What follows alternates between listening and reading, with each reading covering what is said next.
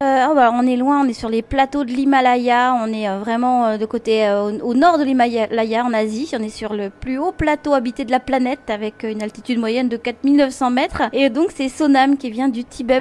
Vous avez quitté le Tibet donc en 97-98 et là vous arrivez directement à Paris, ça a dû être le choc quand même parce que ça n'a rien à voir avec votre pays. Non, je suis quittée en euh, 80 96 et 97 et je suis restée un an à Paris. Et alors déjà rien que de prendre l'avion, c'était la première fois que vous preniez l'avion, ça a dû être... c'est quoi comme souvenir? C'est un bon souvenir ou bof? Euh, oui, c'est euh, c'est la première fois que j'ai des, des l'avion, mais ça fait un peu peur. J'imagine. Vous parliez pas du tout le français quand vous êtes arrivé? Je parlais pas du tout français, je sais même pas dire euh, comment dire un bonjour non plus. Ça a été vraiment euh, très très dur. Je suis restée un an à Paris et donc je suis tombée enceinte. Sur, sur les moches, je suis du, quelqu'un, une amie qui habitait sur les moches. J'étais descendue pour euh, quelques mois. Après, je plais beaucoup sur les moches. Et là, vous avez décidé finalement de rester, c'est ça? Oui, donc moi je suis de Dazila Donc, ça, ça dure un an. On peut pas travailler tant qu'on n'a pas de papier? Oui, c'est quand on n'a pas papier, on ne peut plus travailler. Et même avec, euh, quand je suis enceinte,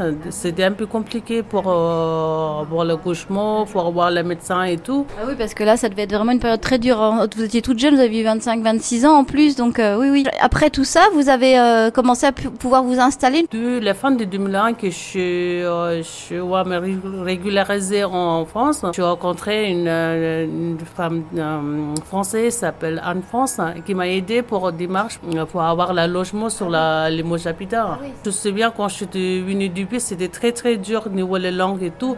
Là, je suis beaucoup mieux et moi, je suis beaucoup aidée pour tous les Tibétains qui sont sur les Mojes. Ah bah, c'est bien, s'ils entendent, s'il y a des Tibétains qui entendent l'émission, ils peuvent venir euh, vous voir. Bon, merci beaucoup, on se dit euh, rendez-vous demain, et puis demain, on parlera juste bah, de ce qui vous a étonné quand vous êtes arrivé en France. Je suis sûre qu'il y a plein de trucs qui ont dû vous dire, mais c'est que c'est bizarre ici. à demain, son à.